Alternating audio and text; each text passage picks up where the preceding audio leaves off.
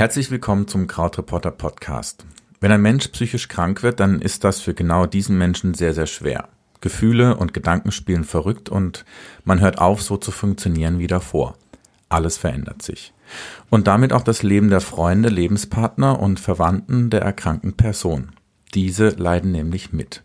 Genau darüber spreche ich jetzt mit Steffi Ömisch, die auf Krautreporter einen Artikel darüber geschrieben hat, wie ihr eigener Vater psychotisch wurde und wie das ihr gesamtes Leben verändert hat. Hallo Steffi. Hallo. Ähm, Steffi, wie bist du aufgewachsen? Wie war deine Kindheit? Wie war deine Jugend? Ich hatte eigentlich eine wirklich behütete Kindheit, bin aufgewachsen in einem ganz kleinen Dorf. Mhm. Ähm, wir haben in einem äh, Haus zusammen gewohnt mit meinen Großeltern. Also so ein mhm. Mehrgenerationenhaus, mhm. riesiger Garten, Spielplatz direkt nebenan. War wirklich eine schöne Kindheit. Also mhm. behütet, extrem behütet. Meinen Eltern war immer sehr wichtig, äh, dass sie uns, ich sag mal, richtig erziehen oder mhm. das so gut wie es irgendwie möglich ist machen und ähm, ich habe dann ganz viele Regeln, wie wenig Fernseh gucken, äh, nur sinnvolle Computerspiele. Also sie waren wirklich sehr bedacht darauf, uns das Beste mit auf den Weg zu geben, mhm. was möglich ist. Mhm. Okay. Und äh, in deinem Artikel schreibst du darüber, dass sich dieses Leben irgendwann ein bisschen verändert hat. Wie hat sich das verändert und was hat sich verändert? Ja, es war schon immer so, dass mein Vater ein bisschen äh, anders gedacht hat, sage ich mal. Er war sehr empfänglich für ähm, irgendwelche Sachen, die er im Internet gelesen hat, sei es jetzt ähm, irgendwelche schlechten Stoffe in, in Lebensmitteln. Hat er immer überall Gefahren drin gesehen und wollte mhm. das, wollte uns davor beschützen, wollte sich selbst davor beschützen. Mhm. Und irgendwann hat es dann Überhand genommen und ähm, dann fing er an, nachts immer wieder die Türen zu kontrollieren, die Fenster zu kontrollieren, immer wieder aufzustehen und zu gucken, ob irgendwas in der Wohnung ist. Er hat kaum noch geschlafen. Mhm. Er hat dann morgens irgendwie berichtet, ja, heute Nacht dann wieder nur eine Stunde, zwei Stunden. Und er wurde ganz komisch, hat dann viel gegrübelt, viel da gesessen. Manchmal ist er einfach aus dem Haus gegangen. Wir wussten nicht genau, wo ist er denn jetzt eigentlich. Wenn wir ihn gefragt haben, hat er gesagt, oh, das kann er nicht verraten. Mhm. Und so fing das eigentlich langsam an, dieser, dieser schleichende Prozess wo wir ja am Anfang nach dachten, naja, das ist halt jetzt wieder so ein Spleen von ihm, jetzt äh, hat er wieder so eine komische Phase, wo er empfänglich für irgendeinen Quatsch ist. Mhm. Aber wir haben das am Anfang wirklich nicht ernst genommen, haben drüber gelacht und gesagt, naja, übermorgen merkt er wieder, dass es totaler Quatsch ist, was mhm. er da erzählt hat, was er gemacht hat. Mhm. Hast du Geschwister? Ja, ich habe einen kleinen Bruder. Okay. Der ist drei Jahre jünger als ich. Okay. Und als es angefangen hat, wie alt warst du da? Weißt ich war damals 15. Okay. Und er war zwölf dementsprechend. Okay, das heißt, du bist zur Schule gegangen, mhm. regulär, und hattest natürlich auch einiges zu lernen und zu tun. Hattest du Freunde? Ja, Freundinnen? Ich, genau. Ich hatte meinen ganz normalen Freundeskreis in der Schule. Mhm. Die kamen aber alle nicht aus meinem Dorf. Also die Dorfschule war auch eine ganze Ecke entfernt. Ach so, okay. Und da kamen dann aus dem ganzen, aus der ganzen Region kamen da äh, die Schüler hin und die meisten meiner Freunde haben auch mit dem Auto 25 bis 30 Minuten entfernt gewohnt. Mhm. Also mhm. ich sag mal, war dann doch noch mal was anderes als mein Dorf, der auch teilweise größer. Aber ähm, ich hatte meinen ganz normalen Alltag, meine Freunde, meine Schule, bin mhm. aufs Gymnasium gegangen mhm. und ähm, ja, war alles ganz normal, sage ich einfach. Ja, ja. Deine Eltern waren beide berufstätig? Ja. Okay. Ähm, so, und dann fängt langsam an, so ein Prozess in Gang zu kommen der zunehmend schwieriger für dich wurde. So steht es in deinem Artikel. Ähm, wie ging das weiter? Ähm, ja, es ging weiter, dass mein Vater einfach immer mehr Sachen gemacht hat, wo wir gedacht haben, was macht er da? Hat mhm. im Garten Apparaturen gebaut aus, aus Kabeln, aus Massen an Alufolie, die er immer wieder gekauft hat. Oh. Und er muss die umliegenden Supermärkte leergeräumt haben. Ähm, und wir wussten nicht genau, was macht er was macht er damit? Er hat es uns auch nicht verraten. Wenn wir ihn gefragt haben, hat er gesagt, ja, hm, das versteht ihr eh nicht, sage okay. ich euch nicht. Und oh. hat er einfach ein Geheimnis draus gemacht. Und ähm, was macht man an unserer Stelle? Also mhm. es war einfach schwer. Mhm. Meine Mutter wollte jetzt nicht in die Klinik rennen und sagen, hier, mein Mann ist verrückt. Ja. Sondern äh, hat sich immer wieder mit ihm hingesetzt, hat immer wieder gesagt, hey, komm, das, was du hier siehst, das, das ist nicht wahr. Mhm. Das, was du fühlst, das ist nicht wahr. Mhm. Und was machst du hier überhaupt? Mhm. Wo gehst du hin? Mhm. Und er hat es einfach nicht verraten wollen. Okay. Und irgendwann war es dann so weit, dass er Stimmen gehört hat. Also, beziehungsweise er hat immer von denen gesprochen. Ja. Von, von irgendwelchen Wesen, die ihm Nachrichten schicken, die ihm Botschaften senden, die er hören kann. Hm. Und ja, wir wussten nicht, wie wir damit umgehen sollen. Mhm. Wir haben gesagt, was sagen die denn? Was sagen die dir? Mhm. Und er hat gesagt, nein, das, das verrate ich euch nicht. Das kann ich euch nicht sagen. Es ist ein Geheimnis. Ah ja, okay. Und es war wirklich schwer, damit umzugehen. Das glaube ich. ähm, also wenn ich, wenn ich dir so zuhöre, dann hat sich dein Vater auch verschlossen, wenn ihr an, angesprochen habt. Das heißt, er hat zugemacht. Ist das richtig? Ja, er hat extrem zugemacht. Okay. Das heißt, ähm, hattest du dann auch so ein bisschen das Gefühl, dass ihr nicht mehr an ihn rankommt? Ja, absolut. Mhm. Er war nicht empfänglich. Wir konnten ihm nicht sagen, das, was du gerade siehst, mhm. ist nicht real. Das mhm. hat er nicht verstanden. Mhm. Weil für ihn war es echt. Für ihn war alles, was er gesehen, was er gehört, was er gefühlt hat, echt. Mhm. Und da kann man einen Menschen einfach nicht davon überzeugen, dass es nicht so ist. Mhm. Und er sagt auch im Nachhinein heute, es ist Wahnsinn, was das Gehirn einem für Streiche spielen kann und was das Gehirn einen wahrnehmen lassen kann, was nicht echt ist. Ja. Ich versuche mich gerade, ich versuche gerade so einen Rollentausch zu machen, nämlich äh, mich in deinen Vater reinzuversetzen. Ähm, wie alt war er, als es begann? Weißt du das noch, wie alt er war? Uh, gute Frage. Ungefähr. Kannst du schätzen. Ah, jetzt kommt es wieder raus. Ich bin echt schlecht in Mathe. Ich würde sagen, so um die 40 ungefähr. Okay, gut. So, ich bin jetzt, ich werde jetzt 38, bin bald 40. So. Und ähm, ich habe auch Kinder. Und wenn ich mir jetzt vorstelle, in meinem Leben, in meinem Kopf würden Dinge passieren, die für mich normal sind, aber für die anderen nicht ähm, dann bedeutet es ja, dass ich den Dingen auch nachgehen will. Ja? Also wenn mir irgendwelche Stimmen irgendwas sagen, beziehungsweise ähm, Dinge, die für alle anderen komisch sind, für mich aber normal sind, dann ist das Problem ja gar nicht das, was ich höre, sondern was die anderen dann machen. Weil das ist ja das, was mich dann irritiert. Ja? Also wenn ich davon ausgehe, die Aliens holen mich und ich bin da 100% sicher, weil mich nachts ein Alien besucht hat mir genau das gesagt hat und ich das dann den anderen berichte und die völlig verstört gucken und ich bin ja genauso überrascht, ähm, dann ist das Problem nicht die Aliens, sondern dann ist das, dass mein Umfeld versucht, mir klar zu machen, dass ich, naja, im schlimmsten Fall verrückt werde. Das möchte ich ja auf gar keinen Fall. Das ist ja auch ein, ein Schutz für mich in dem Moment. Weil wenn ich davon ausgehe, ich wäre verrückt, dann ist es heftig für mein Selbstbewusstsein, weil dann knickst du irgendwann total ein, weil du dir selber nicht mehr vertrauen kannst. Aber solange du dir selber vertraust und du diesem, was du hörst, vertraust, kann dein Selbstbewusstsein aufrecht bleiben. Und wenn ich was gelernt habe in meinem Leben, dann ist es, das kriegt man ja oft gesagt, dass man sich selber vertrauen soll. ja, und dass man, dass man auf sein Bauchgefühl, genau, richtig, und dass man auf sein Bauchgefühl hören soll, Selbstliebe und das ganze Ding kommt ja in einen Topf rein. So, und dann passieren aber Sachen, da passt es nicht mehr, da funktioniert es nicht mehr. Und dann verändert sich nicht nur mein Leben, sondern auch mein Umfeld. Meine Familie fängt an, anders mit mir zu reden. Meine Familie spricht mich an und sagt, halt mal stopp, was, was geht bei ja. dir gerade ab? Und genau das ist der Grund, er, warum er sich komplett abgeschirmt hat. Ja, klar. Weil uns nicht sagen wollte, was er macht. Er mhm. hat immer gesagt, das versteht ihr nicht. Ja. Ich bin nicht verrückt. Ich weiß ja. nur Sachen, die ihr nicht wisst. Ja, ja. Das war immer so seine Begründung. Und okay. was will man dagegen sagen? Kannst du nichts sagen. Absolut nicht. Hat sich das angefühlt wie so eine Verschwörung? Also quasi dass Für ihn, ihn oder für mich? Hm, für ihn. Quasi, dass er wusste oder dachte, dass ihr gegen ihn seid? Nee, gar nicht. Das hat er nicht gedacht. Nein. Okay. Er hat immer wieder gesagt, er will uns beschützen. Okay. Beschützen. Ja. Und dass er uns aus diesem Grund nicht sagen kann, was los ist. Okay.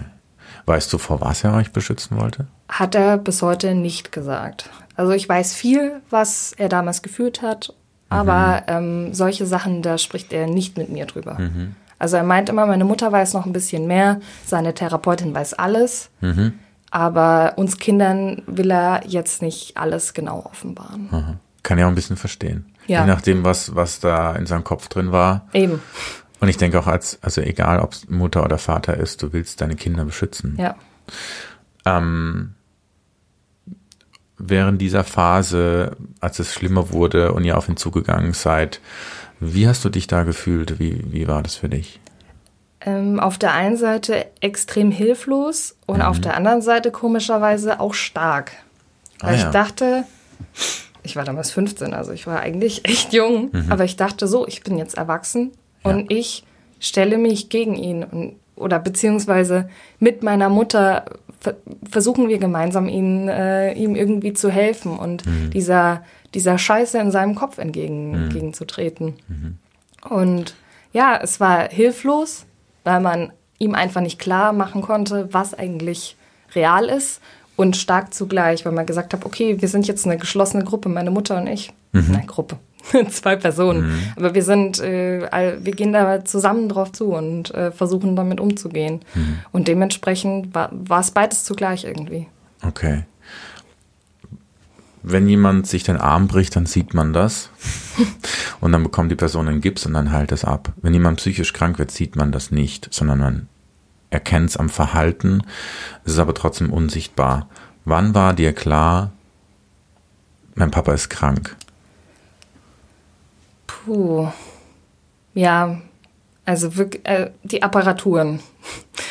Die habe ich gemerkt, okay, irgendwas stimmt gar nicht mehr. Und äh, dass er nur noch in, mit Alufolie auf dem Kopf und in so eine Wärmedecke gewickelt zu Hause rumgesessen hat, Aha. vor sich hingeschaukelt hat und irgendwas gesprochen hat. Aha. Da habe ich gemerkt, okay, jetzt, jetzt ist wirklich, jetzt wird es gefährlich. Und meine Mutter mhm. hat dann auch ein Glück alle Messer, gefährlichen Gegenstände, Medikamente im Haus versteckt. Mhm.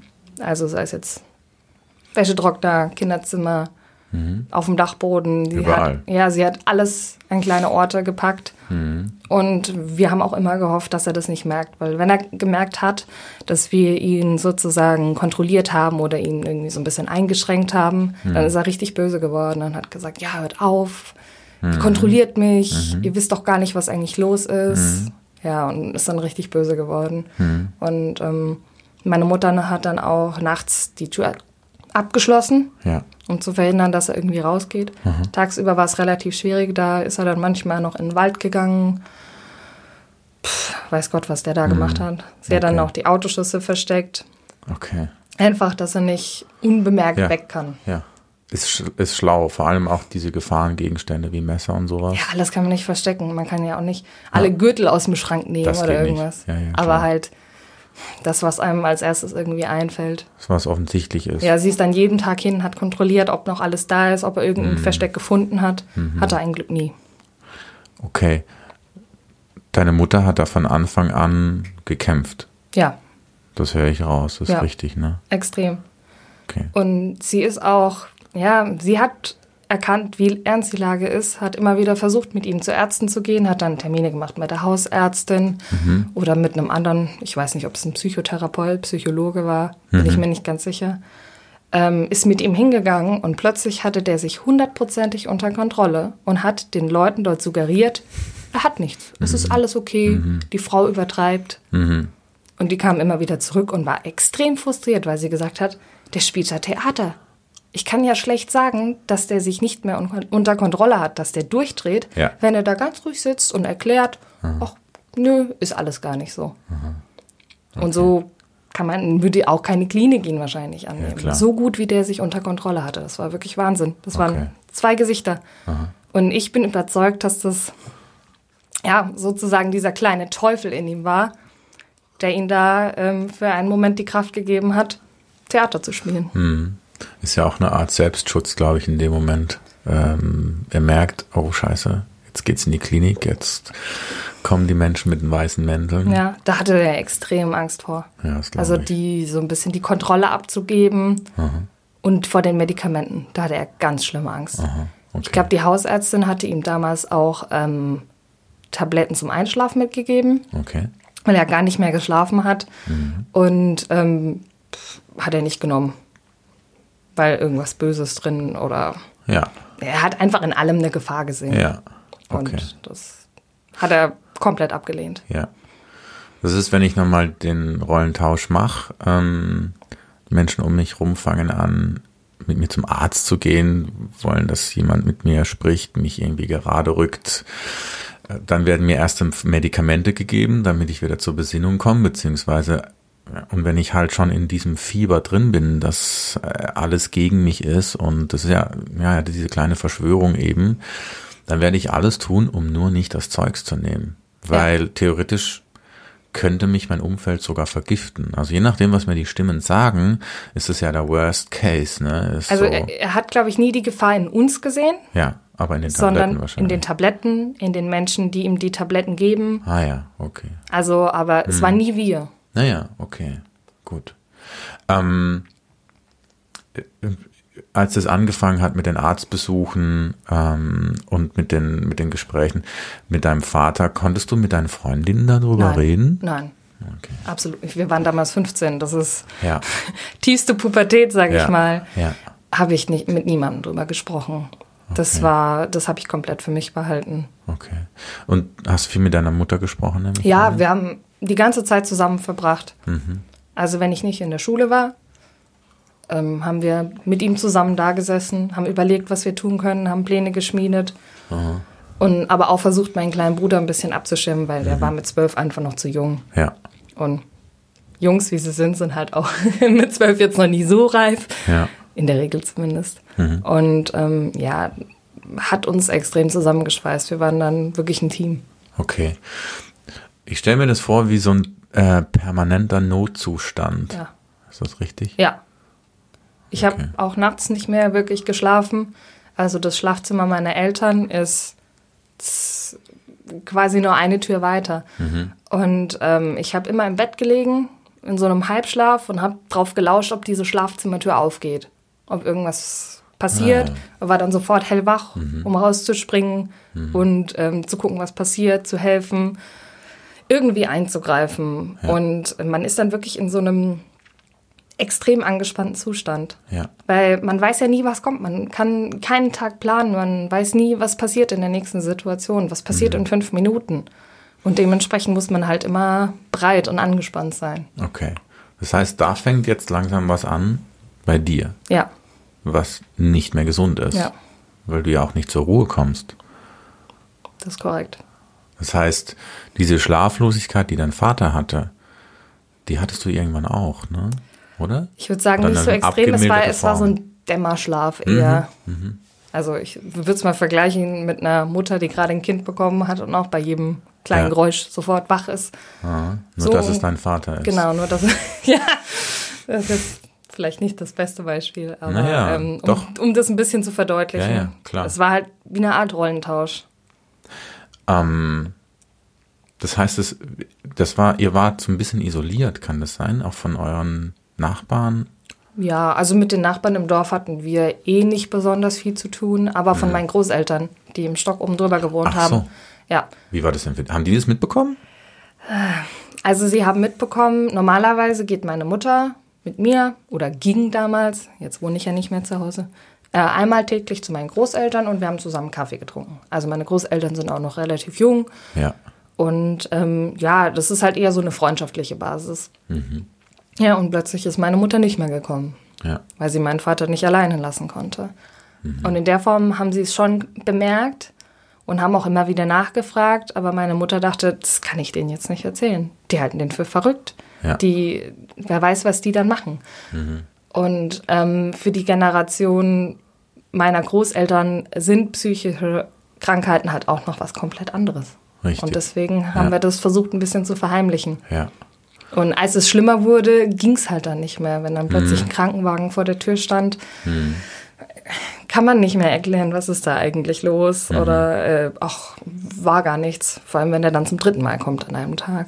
Das geht dann nicht mehr. Okay. Irgendwann mussten das dann die Großeltern erfahren, ne? Ja. Und wie war das für die? Weißt du es noch? Die Sache ist, ich habe mit denen nie drüber gesprochen. Mhm. Bis heute nicht. Bis heute nicht. Okay. Ist ja auch ein Schutz. Ja. Hm. Ja, Schutz. Ja, für dich. Ich kann mir das schon vorstellen, weil du weißt ja, du wirst ja quasi Also dein Vater, wenn ich deinen Text aufmerksam lese, dann hattest du einen extrem großen, große Nähe zu ihm und auch diesen Beschützerinstinkt, der war Ja. in dir, ne? Der ist ganz schlimm bei mir. Ja, Wenn mir jemand ich wichtig verstehen. ist, dann wird der, wird der, wird um den gekämpft. Das ist gut. Und ich glaube aber, in dem Moment, wo du, zumindest in dem Alter, hättest du mit deinen Großeltern drüber gesprochen, wärst du nicht nur konfrontiert mit der Krankheit deines Vaters, sondern mit ihrem Bild. Ja. Der Krankheit. Und vor dem Bild hatte ich Angst. Genau. Und das ist, deswegen zieht man sich zurück. Und Ja. das ist eine Schutzfunktion, dass du dann einfach sagst, Augen zu und durch, mit euch spreche ich darüber nicht. Hm. Ja. Weil das überfordert dich nämlich, weil was willst denn du machen? Wie willst denn du das erklären? Vor allem Großeltern sind ja, sind, haben ein ganzes Leben an Erfahrung und sind ja auch intellektuell weiter. Die können dir Fragen stellen, die kannst du nicht beantworten. Und zumal es ist ja auch zu den Großeltern, die hast du auch gern. Und dadurch kommst du halt immer wieder in so einen Interessenkonflikt. Und wenn du dann dich abschirmst, ist es wahrscheinlich auch gut, weil du dich, wie willst denn du das erklären? Du kannst es ja selber nicht erklären. Ja, du bist ich, ich weiß ja 15. nicht, was also, da eigentlich hallo? abgeht. Ich, Genau. ich wusste es ja überhaupt Ja, nicht. ja, okay. Und dementsprechend haben wir uns halt beschlossen, damit jetzt nicht hausieren zu gehen. Mhm. Bei meinen Freunden genauso. Die hätten das auch nicht verstanden. Ja, ja. Ähm, und irgendwann äh, hat dein Vater es doch geschafft, ins Krankenhaus zu kommen. Er das alleine, ohne Krankenwagen oder mit? Wie lief das? Irgendwo deinen Text schreibst du von ähm, Tabletten von vielen. Ja. Also vorangegangen war, dass er gar nicht mehr geschlafen hat. Irgendwann stand er dann auch nachts an der Wohnungstür, Ja. angezogen und wollte gehen. Okay. Er hat gesagt, ich muss euch beschützen, ich muss jetzt gehen. Okay, stopp. Wie lange hat er nicht geschlafen? Weißt Eine? Woche ungefähr. Eine ganze Woche. Eine Woche. Der war durch. Okay, also wenn ich Er hat immer nicht wieder, schlafe, er hat immer wieder, sag ich mal, sich ins Bett gelegt, Ja. versucht die Augen zuzumachen, aber er ist nicht runtergekommen.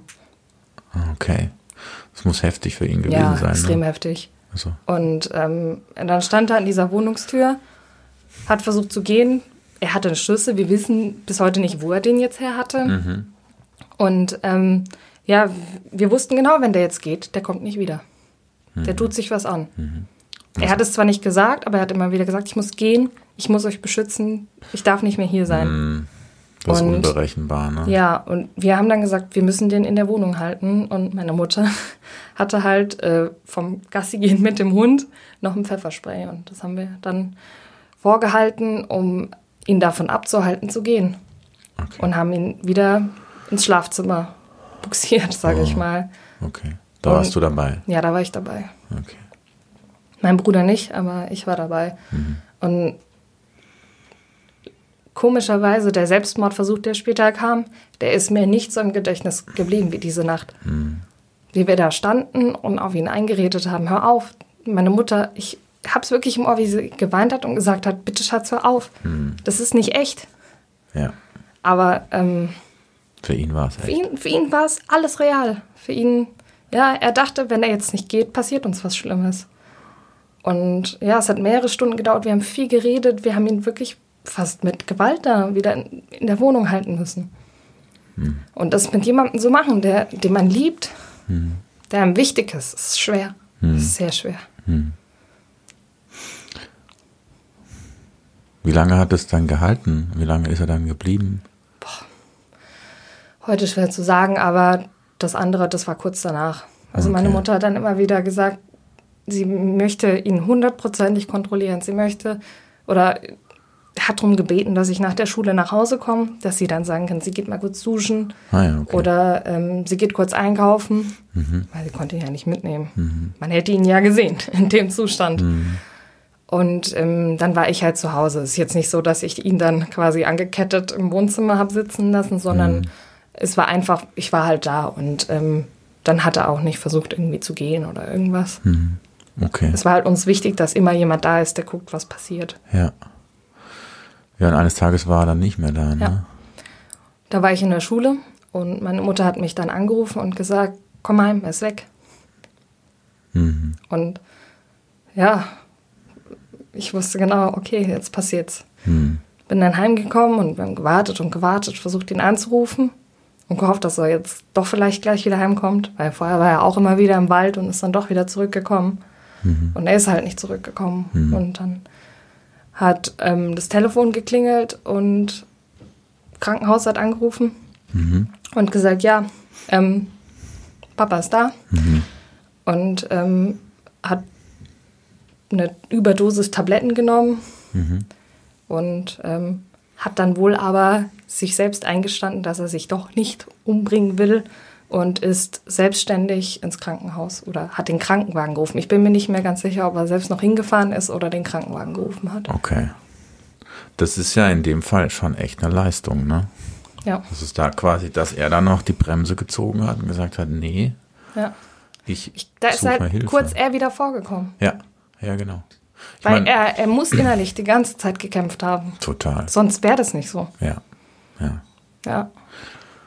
Das heißt, er hat im letzten Augenblick, in dem er, ich meine, Krankenhaus, Ärzte, das sind ja eigentlich auch Feinde. Ne? Und dann zu sagen, genau da gehe ich jetzt hin, bevor ich Scheiße baue, das erfordert einiges noch an, Ja. an einem Rest Vernunft und Klarheit. Ja, er hatte sie ja schon genommen, Mhm. aber das war nichts Gefährliches. Das war irgendwelche Reste, die er in der Wohnung gefunden hatte. Ah, okay. Ein Glück. Ja. Und dann hat er halt bestimmt 50 Tabletten geschluckt. Mhm. Und ja, wir sind dann hingefahren. Warum auch immer meine Mutter selbst Auto gefahren ist in der Situation. Ich weiß es gar nicht mehr. Mhm. Und kann ich mich auch noch exakt dran erinnern, Ja. an den Weg, dass ich die ganze Zeit gedacht habe, das ist jetzt nicht wahr, was gerade passiert. Mhm. Obwohl die Situation vorher, die Wochen vorher ja eigentlich nur auf diesen Moment hingearbeitet haben, hingeführt haben. Ja. Habe ich immer gedacht, das, das, das kann nicht sein, dass das jetzt passiert. Ja. Und als wir hingefahren sind, wussten wir auch noch nicht, was er genommen hat. Und wir Mhm. dachten, vielleicht kommen wir an und er ist tot. Ach. Wir ihr wussten das ni- nicht. Nein. Die haben euch nicht informiert über seinen Zustand? Nein. Okay. Nur, dass er eingeliefert wurde. Und dass wir kommen sollen. Okay. Schwache Leistung. Gut, es ist ein kleines Kreiskrankenhaus. Ah ja. Es ist jetzt nicht die Trotzdem. Charité. Naja, ein bisschen Mitgefühl. Ähm, Naja. okay. Ähm, wenn ich dir so zuhöre, dann passiert ja was bei dir in dem Moment. Wie alt bist du in dem Moment, wo ihr da hinfahrt? Weißt du es noch? 15. Immer noch 15. Das heißt, okay, das ist alles ziemlich schnell passiert. Nämlich, ähm, dein Vater hat permanent Sachen gesehen, die nicht wahr sind. Und irgendwann sitzt du in deinem Auto und denkst, das, was jetzt passiert, ist nicht wahr. Ja. Ja, da dreht sich ja auch was. Und das ist ja wie, du kommst dir auf einmal vor wie in einem Traum. Ja. Ne? Ähm, so, warst du schon mal vorher in dieser Klinik? Hast du die schon mal vorher besucht gehabt oder war das dein erstes Mal dort? Ich glaube mal wegen einem gebrochenen Arm und Ah, okay. umgeknackst, aber halt immer nur so kleine körperliche Verletzungen. Okay. Also ich rede jetzt von, er war erstmal im Krankenhaus. ja, ja, ja, Genau. ja, ja. Wir sind noch im Krankenhaus. Ja. Okay. Ähm, dann kommt ihr dahin. Ich nehme an, ihr seid erleichtert Ja. Und schockiert und gleichzeitig, schockiert. Ja. weil der saß in diesem Krankenhausbett aufrecht und hat gegrinst, Okay. hat fröhlich uns angeguckt, hallo. Ich habe gesagt, was ist denn jetzt los? Mhm. So amüsiert. Und der Arzt dort, der war in der Situation, habe ich gesagt, du Arschloch. Mhm. Aber in Wirklichkeit hat er sich halt super viel Zeit für uns genommen und hat halt wirklich diesen Theater, das Papa da wieder gespielt hat, sich nicht davon beeindrucken lassen. Ah, ja. Weil der hat plötzlich behauptet, ja, alles gut, Ah, ja, okay. das war gar kein Selbstmordversuch, das war ein Versehen.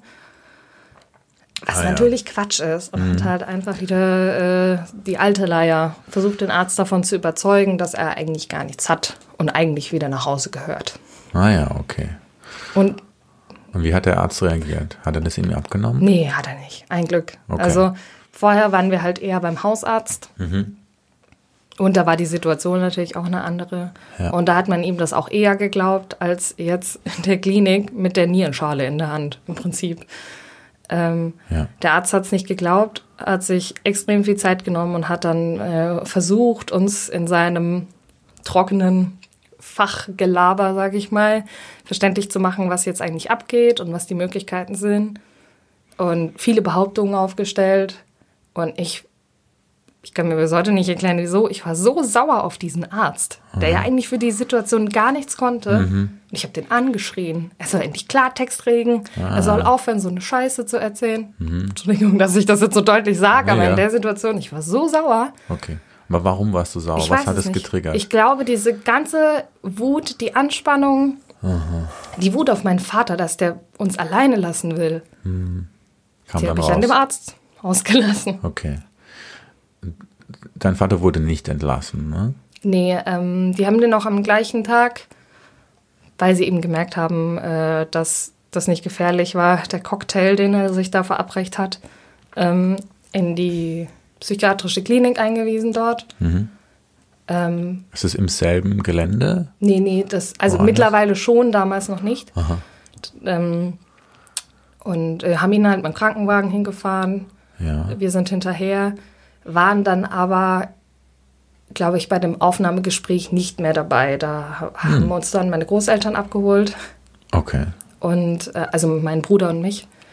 Und ähm, meine Mutter ist dann mit hingefahren und den Ärzten dort, denen war dann auch ganz schnell klar, was eigentlich abgeht. Und die haben dann gesagt, das ist eine akute Psychose.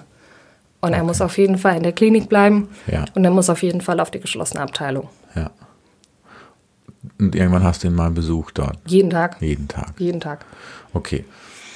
Ähm, jetzt ist es für mich ganz wichtig. Ich will wissen, wie diese Klinik war.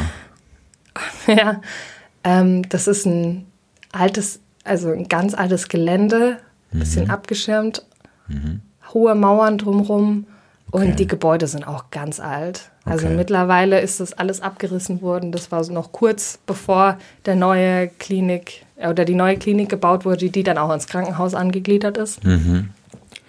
Ähm, riesige Gänge, also wie in so einem alten Film, weiß, vielleicht mal alle 40 Meter ein liebloses Bild an der Wand. Okay. Die Zimmer, da waren immer zwei Leute drin. Rechts und links an der Wand standen Betten, Ja. schwere Türen mit ähm, diesen Gucklöchern. Was? Die- Ja, da waren so Gucklöcher dran. Also Zum Reinschauen. zum Rausschauen. Zum also Rausschauen. beziehungsweise, dass der draußen reinschauen konnte, genau. Okay, das ist quasi Umgekehrt wie in der Wohnung. Ja, dass man halt gucken konnte, was machen die gerade drin. Ohne reinzugehen. Genau. Und unglaublich lieblos. Also Kalt. wahnsinnig. Und auch die anderen Menschen dort hat man halt sofort gesehen, wow, da läuft mächtig was schief. Ja, Und okay. ja, mein Vater hatte da auch extrem Angst vor. Ja. Nicht nur vor ähm, den Ärzten, Ja. sondern auch vor den anderen Menschen dort. Hm. Und ich glaube, für ihn war es auch furchtbar, dann mit so einem Menschen auf einem Zimmer sein zu müssen. Ja. Okay. Und, aber die haben ihn dann erstmal ruhig gestellt mit, ich weiß nicht genau, was sie ihm da gegeben haben, irgendeine, ich nenne es mal eine Bombe, Hm. weil der hat 24 Stunden noch länger durchgeschlafen. Ja. Hat alles nachgeholt, Ja. Mhm. erstmal runtergekommen. Und ja, es war eine extreme Last, die von uns genommen wurde, weil wir gesagt haben, gut, wir können jetzt die Verantwortung abgeben. ja. Die kümmern sich drum. Wir Ja. fahren jetzt nach Hause. Ja. Wir schlafen, wir atmen durch. Ja. Wir kommen mal kurz zur Ruhe. Ganz das war wichtig. extrem wichtig. Ja. Ja. Vor allem auch für deine Mutter, ne? für uns beide. Ja, klar. Okay. Ähm, wie war denn das Personal in der Klinik? Was waren das für Menschen? Ich habe nichts wirklich von denen mitbekommen. Okay. Also, das waren viele, die dort irgendwie ein freiwilliges soziales Jahr gemacht haben. Die Ärzte habe ich nicht einmal getroffen. Mhm. Ist auch ganz komisch. Also, äh, die Therapiesitzungen, die sind da, glaube ich, einmal die Woche, eine halbe Stunde höchstens. Ja. Mehr Ja. kriegt man da nicht. Ja. Und ähm, wenn wir ihn geholt haben, beziehungsweise wenn wir ihn besucht haben, ist es auch nicht so, dass wir da den Gang hoch und runter gelaufen sind, sondern sind dann mit ihm zusammen übers Klinikgelände gelaufen. Mhm. Das war eigentlich ganz schön, da war ein großer Park dabei Ah und da konnten wir dann ein bisschen spazieren gehen, weil hätte ich die ganze Zeit in diesem ja, furchtbaren Gebäude sein müssen, Ja. was, was gerochen hat, wie, wie, wie ein Krankenhaus, was so super steril war. Das reicht, um selber eine Psychose ja, zu kriegen, oder? Ja, furchtbar. Ich habe gedacht, ich dachte, ich bin da durchgelaufen. Ich dachte immer, wie, wie soll man an so einem Ort heilen? Ja, wie ja. soll man an so einem Ort sich irgendwie wohlfühlen, sich öffnen? Ja. Also wie in einem Film, wie eine Filmkulisse sah das aus. Ja. Also wenn man krank werden will, Ja, sollte man da am besten hingehen. am besten direkt hin. Ja. Okay. Ähm,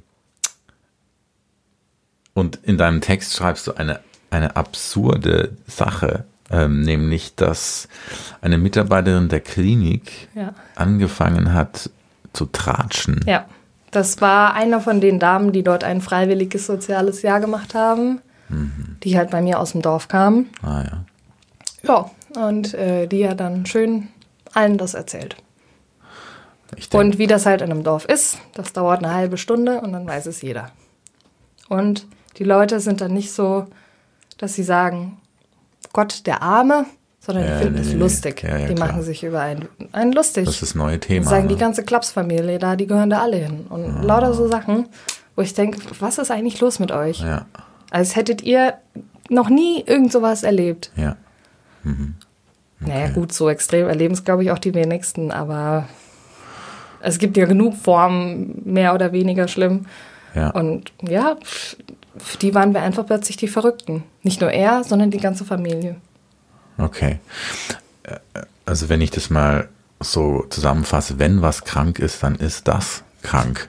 So zu reagieren auf, auf Familie, die eher Hilfe braucht und Unterstützung. Ja. Und ähm, was ich unfassbar finde, ist dieses ähm, aus der Klinik ins Dorf zu tratschen Ja. als Mitarbeiter. Ne? Du bist ja, du Ich wusste plötzlich, ich wusste ja nicht, dass es von ihr kam. Das habe ich erst im Nachhinein rausgefunden, weil ich Ah, sie dort okay. auch nie getroffen hatte. Sie Ah, hat ja, wahrscheinlich ein, das halt irgendwie mitbekommen. Ja, Deshalb ähm, wusste er, äh, wir haben ihm auch nicht erzählt, dass es das ganze Dorf weiß, als Ja, er noch in der Klinik klar. war. Und ähm, dementsprechend, äh, wir dachten, ja, woher wissen die das? Das, Mhm. das kann nicht sein. Aber sie hat halt getratscht. Okay. Und du hast garantiert an den Blicken und an den Kommentaren der Menschen ablesen können, ihr wisst Bescheid und ihr verurteilt uns. Ne? Ja, Da braucht man ja nicht viel Fantasie nö, zu. braucht man nicht. Ah. Die haben damit auch nicht hinterm Berg gehalten. Okay. Also es war jetzt nicht gerade das Getusche, sondern es waren die Sprüche immer so in der Lautstärke, dass ich es doch noch mitbekommen habe. Oh Mann, Ja, wie unnötig. es sind halt, ist halt ein bisschen kleingeistig. Ja.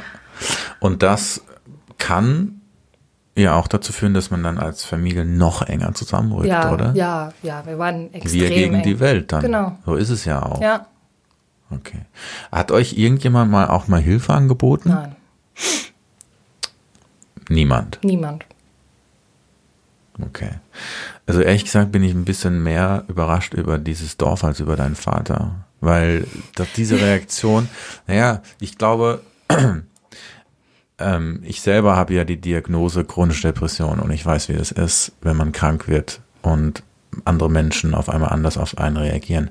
Aber ein ganzes Dorf, die ganze Umgebung, in der man gelebt hat, das ist halt echt eine krasse Wir waren halt noch nie so Geschichte. wirklich in dieses Dorf integriert. Ja, und dann das sind alles so, nicht. Mhm. die sind dann im Gewerbe- und Heimatverein, die Ja, ja, spielen klar. alle Handball. Ja. Und das ist eigentlich eine riesige Familie, die alle so voneinander abstammen und miteinander Ja, ja. verwandt sind. Jeder kennt jeden. Und ja, jeder kennt jeden, je- da ist auch quasi jeder mit jedem verwandt. Ja. Und wir waren halt später zugezogen und waren ohnehin schon die Außenseiter. Ah. Okay. Und dass das dann auch noch passiert ist, ja, war so deren Sahnehäubchen. Na ja, klar. Ja, dann hat man ein Thema, über das man reden Ja, kann, wenn klar. man sonst nichts zu reden hat. Eben. Es ist super traurig. Und, aber es ist auch heutzutage in, in solchen Dörfern immer noch so, Ja, ja. dass Ja, sowas nicht akzeptiert wird und dass Ja. über sowas einfach getratscht wird. Ja. Anstatt einfach mal auf uns zuzukommen, uns erstmal zu fragen, was es eigentlich war von dem, was erzählt Ja. Wird. Weil das waren ja viele Lügen. Also auch heute noch, gerade vor kurzem, ähm, werde ich damit konfrontiert, dass immer noch Gerüchte rumgehen, mein Vater hätte unser ganzes Geld irgendwo abgehoben von der Bank und äh, das Geld wäre jetzt weg. Was halt Schwachsinn ist. Naja, Also- ich sehe das so, ich habe das Gefühl, dieses Dorf hat irgendwann eine Psychose gekriegt. Ja, Weil die haben dann Sachen gesehen, die nicht da sind und, und haben sie geglaubt. Und es ist halt wie Flüsterpost, ne? Irgendwann kommt was ganz anderes bei raus. Ja. In dem Fall ist es das Destruktivste von allem, was man tun kann. ja. Und das ich, ist ich, ich, schade, hasse, ich hasse dieses Dorf, glaube wirklich. ich, glaube ich dir. Und ähm, meine Eltern wohnen da halt auch nur noch, weil sie dort ein Haus besitzen. Ja, ja. Okay. Sonst wäre ich da, glaube ich, oder wären sie, glaube ich, schon hundertmal weggezogen. Ja, Was hält einen an einem Ort, wo man nicht mal mehr Freunde hat? nichts. Also dort hatten sie eigentlich nie Freunde, aber auch im Nachbarort oder so. Die konnten ja alle damit nicht umgehen. Die Ah. haben das mitbekommen und äh, anstatt da mal anzurufen und zu fragen, hey, kann ich irgendwie unterstützen, kann ich helfen? Ja, haben sie sich einfach zurückgezogen, haben sich gar nicht mehr gemeldet und ja, die Freundschaften sind zu Bruch gegangen, was Mhm. auch meine, meine Mutter, mein Vater heute noch extrem belastet, dass diese Freunde einfach weg sind. Das heißt, du hast einen doppelten Worst Case. Du hast nicht nur deinen Vater, der anders wird, sondern das ganze Dorf dreht sich. Ne? Das ist ja für dich jetzt im Alter Ich konnte mich noch 15, nie 16. wirklich mit dem Dorf identifizieren, Aber weil das zu wissen, im Hinterkopf Ja. zu haben, dass, dass sie alle einen fies, oder? verurteilen. Ja, klar, das ist, ähm, okay. Ähm, wie lange war dein Vater denn in der Klinik, weißt du das noch? Ich, vielleicht fünf oder sechs Wochen.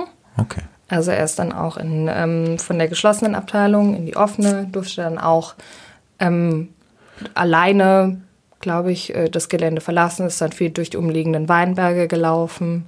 Naja, Ähm, Ah, okay. hat ihm auch extrem gut getan. Ist medikamentös eingestellt worden? Ja, ja, Sofort ab dem ersten. Tag sofort. Okay. Und ähm, das hat auch gleich geholfen. Das, also klar dauert es seine Woche, bis er eingestellt Ja, ist, bis ja. die richtige Dosis ähm, erreicht wurde. Aber man hat schon gemerkt, es hilft.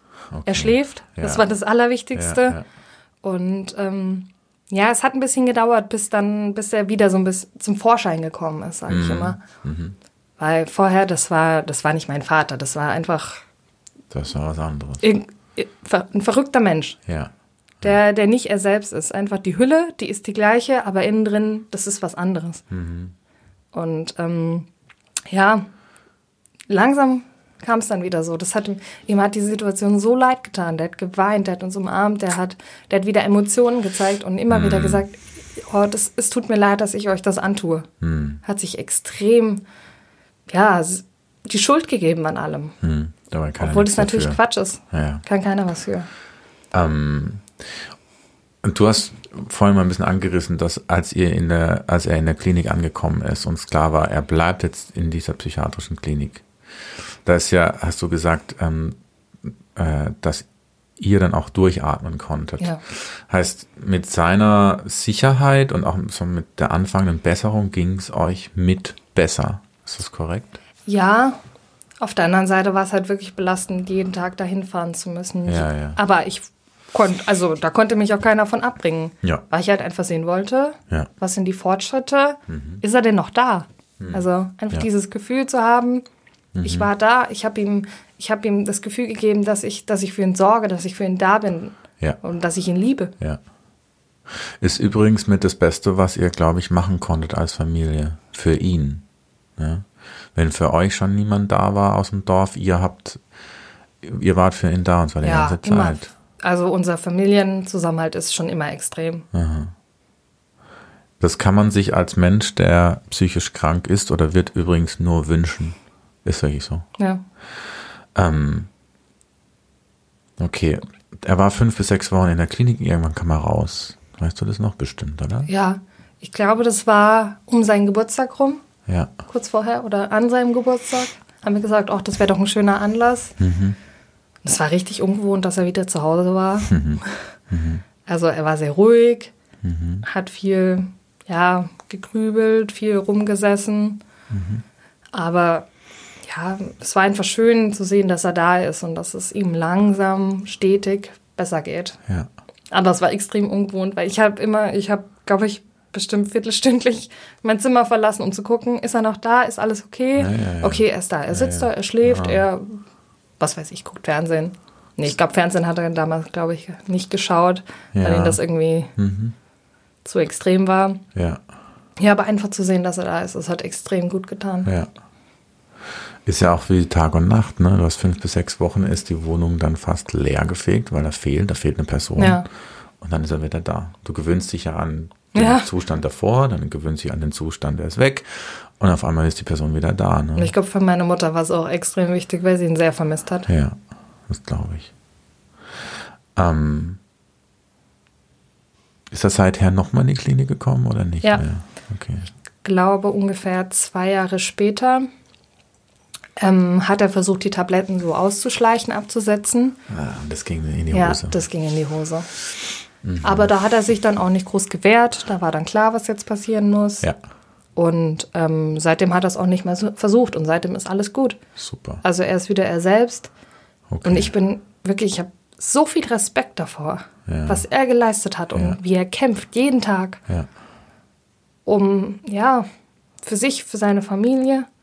Also er geht wieder arbeiten, ganz normal, wurde sogar befördert. Was, echt? Ja, Oh, krass.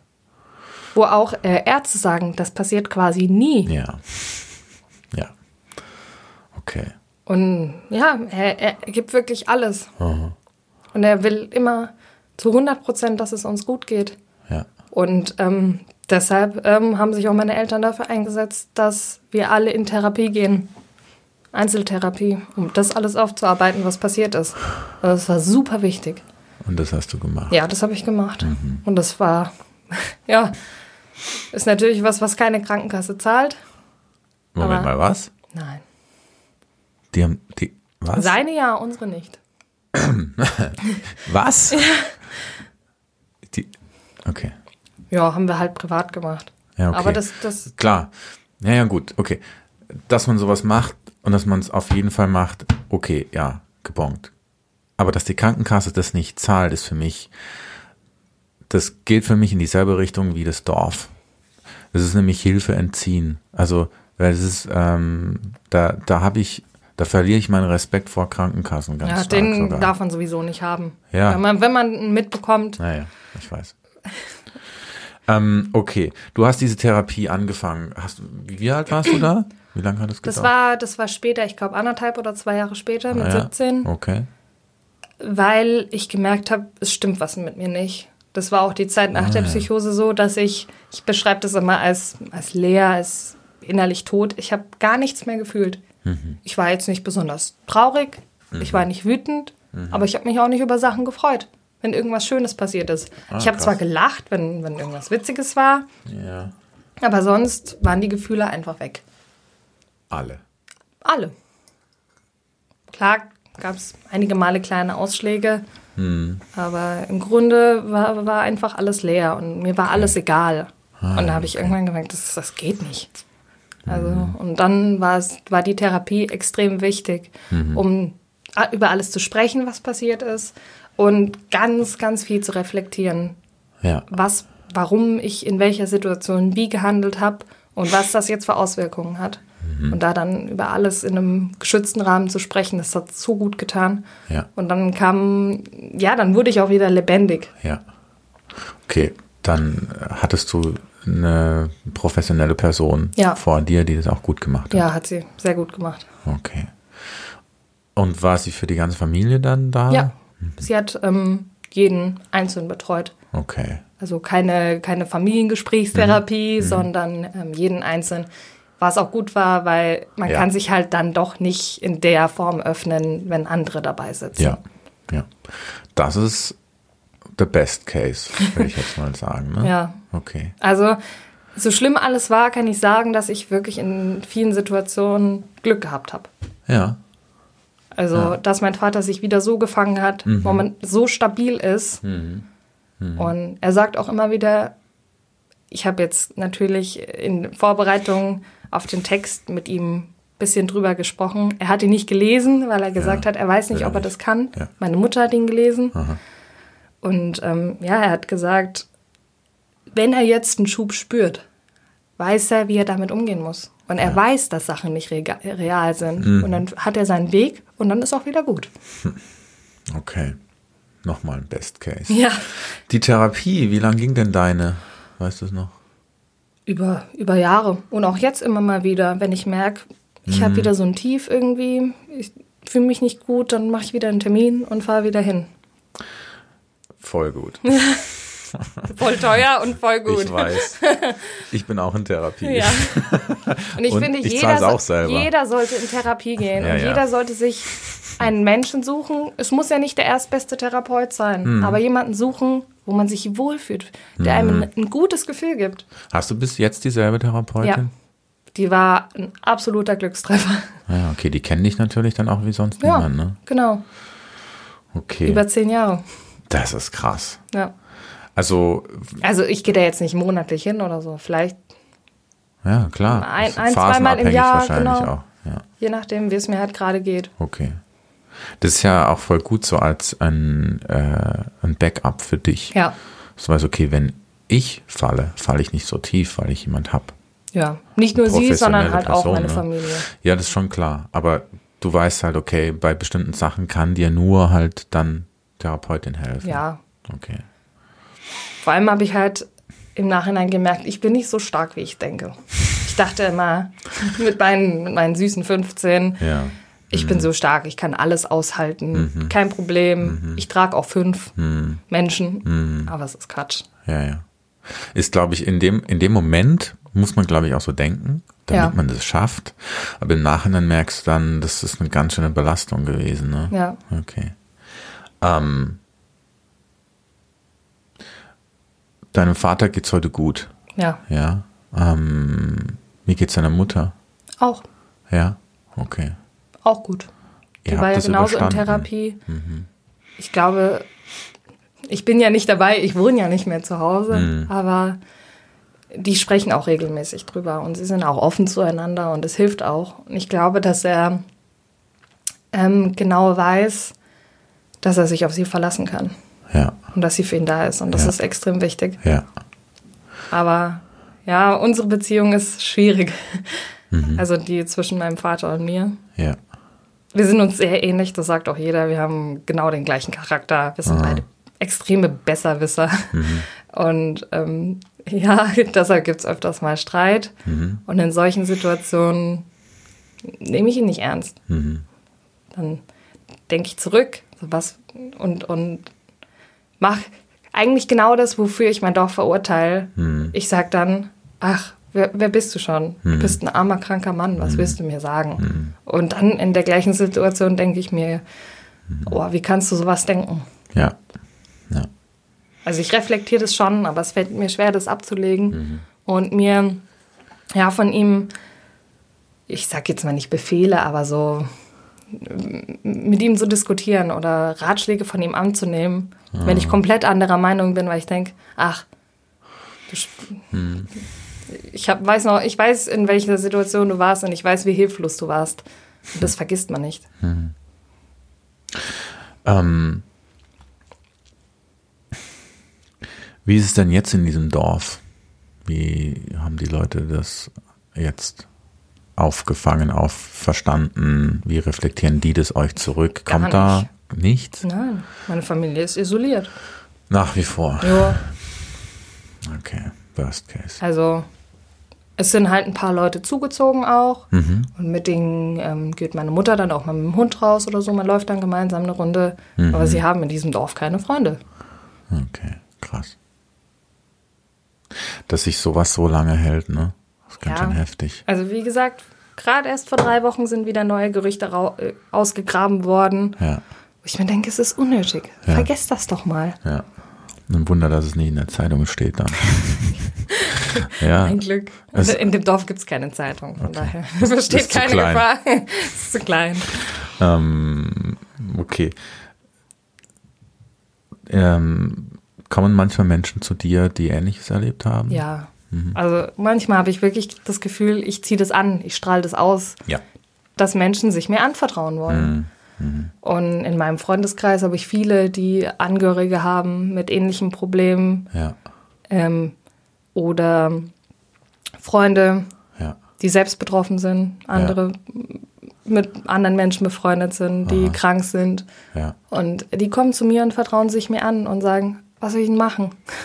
Wie verhalte ich mich jetzt am besten? Und ich denke immer, oh, es gibt kein Patentrezept dafür. Ja. Das ist richtig. Das ist extrem schwer. Okay. Und ich kann aus meiner Erfahrung nur sagen, dass es wichtig ist, nicht versuchen, den Menschen, nicht zu versuchen, den Menschen zu therapieren. Ja. Das bringt nichts. Ja. Gibt ja einen Unterschied zwischen jemand helfen und jemand Ja. therapieren wollen, ne? Deshalb, ja, ich sage immer, guckt, dass ihr denjenigen unterstützt, dass er professionelle Hilfe erhält. Ja. Aber äh, ich nenne immer das berühmte Beispiel, dass jemand sagt, oh komm, lass doch mal, lass doch mal was trinken gehen oder hier auf dem Weihnachtsmarkt, das lenkt dich ab, dann Mach quatschen wir und lachen wir ein bisschen, fahr, fahr doch mal in Urlaub, dann geht's dir bestimmt besser. Das ist Quatsch. Ja, ist es auch. Ja. Das löst kein Problem und Ja. erst recht nicht äh, für Menschen, die äh, suizidal sind, Depressionen haben, bipolar, was auch immer. Das hilft nichts. Ja, vor allem, wenn man Stimmen hört. Ja, vor allem dann. Dann hilft das überhaupt Also, nichts. Ja, dann redest du an diesen Menschen wirklich vorbei. ja. Ähm, okay. Wenn wir jetzt mal davon ausgehen, dass unter unseren Zuhörern Menschen sind, die so jemand in ihrer Verwandtschaft haben oder vielleicht sogar Lebenspartner haben und sich das so ein bisschen gerade ankündigt, äh, dass da vielleicht eine Krankheit drunter liegt, was, was würdest du denen sagen? Wartet nicht zu lange, Mit was? ähm, euch Hilfe zu holen, Mhm. ähm, weil sonst kann es zu Situationen kommen, wie ich sie erlebt habe. Ja, Und das will man nicht, weil nicht immer sind alle Tabletten so gut versteckt, ja. Okay. dass da nichts passieren kann. Und ähm, ja, ich sage mal, wer, kannst du verantworten, dass ein Mensch, den du liebst, der dir wichtig ist, sich was antut? Das kannst du nicht. Ja. Und deshalb ist es wichtig, die Verantwortung abzugeben, professionelle Hilfe zu suchen, Mhm. Klartext zu reden Ja, und sich nicht verarschen zu lassen. ja. Und ähm, macht, kein, kein, macht kein Geheimnis draus. Untereinander. Sprecht, ja, untereinander. Äh, Man soll damit nicht hausieren gehen. Ich meine jetzt nicht Ja, beim. Nachbarn klingeln und sagen, hallo, nur damit sie es wissen. Ja, Ja. Aber Leuten, die einem nahestehen, einfach mit denen drüber sprechen. Mhm. Und es ist egal, ob dann die Person vielleicht für einen Moment irgendwie sch- schräg gesehen wird. ja. Das Ja. wird sie sowieso im Endeffekt. Ja. Das hilft nichts. Ja. Und das habe ich auch über die Zeit erst lernen müssen. Ich habe es lange verheimlicht. Auch von meinem Freund. Mhm. Dem habe ich, ich glaube, nach drei Jahren habe ich ihm davon erzählt. Und auch erst nachdem er mir erzählt hatte, dass sein Vater äh, einen Burnout hatte. Da habe ich gesagt, ach ja, in meiner Mhm. Okay. Familie gab es das auch. ja. Ein anderes Weil ich immer dachte, wenn ich dem das jetzt erzähle, dann denkt er, meine Familie ist komisch, dann behandelt er meinen Vater vielleicht komisch, dann nimmt er ihn nicht ernst. Und das wollte ich nicht. Ich wollte, ich wollte einfach normal sein, dass mir andere Menschen denken, meine Familie ist normal. Ja, Aber was ist schon normal? ja, genau. Aber das ist so dieser, dieser Wunsch, der immer da ist. Aber der bringt halt nichts. Und ich nehme an, dass es deiner Beziehung gut getan hat, dass du Ja, erzählt extrem. hast. Ja, Das ist ja ein wichtiger Teil von Ja, dir. und auch, auch mit allen anderen Menschen, denen ich das erzählte, die sagen in Mhm. der Situation oder in der Situation, sagen, krasse Geschichte. Es, Ja. ist, es tut mir leid, was dir passiert ist. ja, ja. Aber es hilft einfach drüber zu sprechen. Ja. Es hilft mir. Und ja, ich glaube, wenn mehr Leute das wirklich machen würden und dann kein Geheimnis draus machen würden, dann wäre es auch normaler. ja, das ist richtig. Vor allem, wir sprechen ja von einer Krankheit. Ja, es Ähm. ist ja, er ist ja kein Kinderschänder. Richtig. Ja, Es ja. ist nichts Schlimmes. ja. Und selbst da gibt es äh, Abstufungen, sage Mhm. ich mal. Ich habe am Schluss noch eine Frage, die ist am schwierigsten zu beantworten. Ich weiß nicht, ob wir die gemeinsam beantworten können, aber ähm, ich habe am Anfang so ein bisschen den Rollentausch gemacht mit deinem Vater. So, und was kann ich denn tun, wenn, wenn ich äh, Stimmen höre? Oh, Oder mir jetzt mal vorstellen, na, ich versuche mich nochmal rein zu versetzen. Was passiert denn da in so einem Menschen? Da verschieben sich so grundlegende Dinge im Kopf. Ja. Im Nachhinein hat er ja gesagt, ne, krass, was er sich da alles so, was das Hirn mit ihm gemacht hat, ne? Ja. Und, ähm, und ich denke, um da irgendwie rauszukommen, ähm, ich würde es mal andersrum, ich weiß gar nicht, was man da machen kann. Ich glaube, das ist total schwer, ist darauf eine, eine Antwort. individuell. Genau, weil ich glaube, wir hören alle wahrscheinlich auch unterschiedliche Stimmen. Aber ich glaube, was wünschenswert ist, dass man so eine Familie hat, wie es ihr wart. Ja. Weil sowas kann auch zu Trennungen führen und das ist schlimm. Also wenn du krank wirst, das zumindest war das immer meine, meine Angst, wenn ich in die Klinik gekommen bin, ist, ähm, dass sich Menschen, dass meine Partnerin oder andere von mir trennen und sagen, ich kann nicht mehr. So, ich, ähm, das ist mir zu krass, das ist mir zu heftig, du bist mir zu krass, ich kann dich nicht mehr besuchen, whatever. Das ist das ganz ehrlich, das hätte mich am härtesten von allem getroffen, deswegen hätte ich so Schiss davor. Ja. Und es verstärkt das Symptom. Ja. Ne? Das ist, macht's schlimmer, weil man Angst kriegt.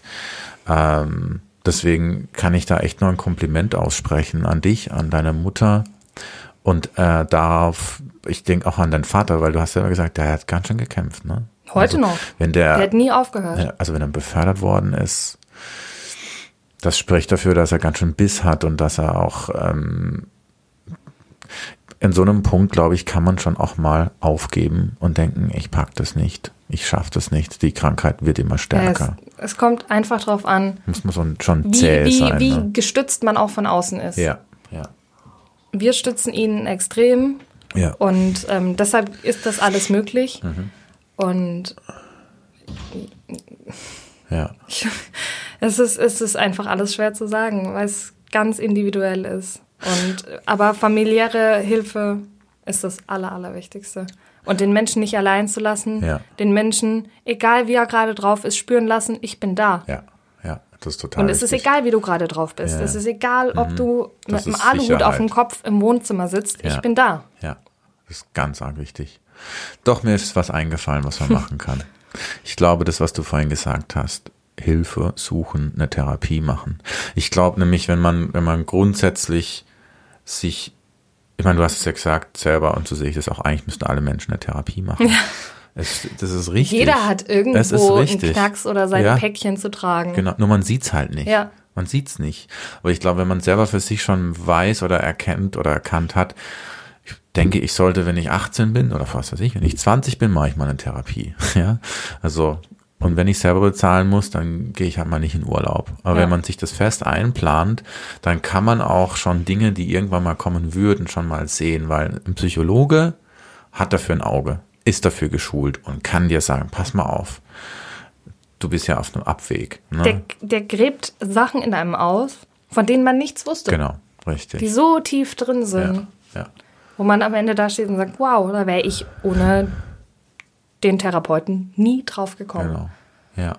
Ich, also, Und ja. das Wichtigste ist auch, Klinikaufenthalte, Tabletten nehmen, das ist nichts Schlimmes. Und Ganz die wichtig. Mhm. helfen. Weil viele sagen dann, ah ja, die Chemie im Körper, wer weiß, was die tut. Ja. Die tut nicht nur Schlimmes, die tut auch Gutes. Die bringt, heute. Mhm. den, ja, die bringt den Menschen runter, die hilft ihm klarer sehen zu können. Ja, Und deshalb sollte man das nicht alles verteufeln. ja. Äh, ich nehme auch Psychopharmaka.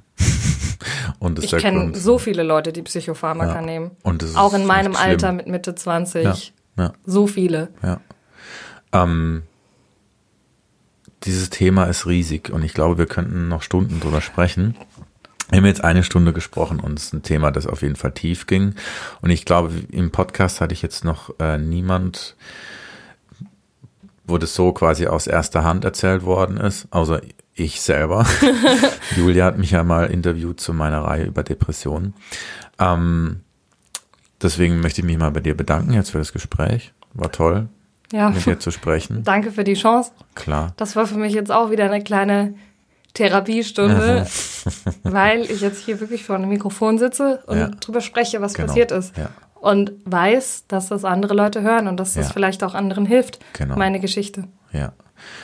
Ähm, ja, an der Stelle, normalerweise mache ich am Schluss immer noch so einen Bogen und erzähle davon, dass man uns abonnieren kann und sowas. Das lasse ich jetzt bleiben. Ähm, und deswegen sage ich an der, dieser Stelle, ähm, ja, Shoutout an alle Menschen, die gerade ähm, jemand in der Familie haben, der leidet und wo sie merken, irgendwas stimmt nicht und man kann es nicht sehen, man merkt es nur. Ähm, Ihr seid nicht allein. ihr seid nicht alleine und ähm, Hilfe könnt ihr holen. Wir leben Gott sei Dank in, in äh, Europa, in, in Deutschland, in einem sehr land, äh, reichen Land, wo man Hilfe bekommen kann. Man Ja. muss manchmal drum kämpfen, aber man kann sie bekommen. Ähm, und ähm, ja, wenn ihr wollt, wenn ihr uns gehört habt, dann schreibt uns. Ihr könnt uns auf Twitter Reply schreiben oder auf Facebook. Ähm, ihr könnt unseren Podcast in eine Rezension reinschreiben, ob euch dieser Podcast gefallen hat oder nicht. Ähm, oder ihr könnt einfach auf die Seite gehen und den Artikel von Steffi lesen. An der Stelle mache ich jetzt einen Cut. Dankeschön. Danke dir. Bis bald.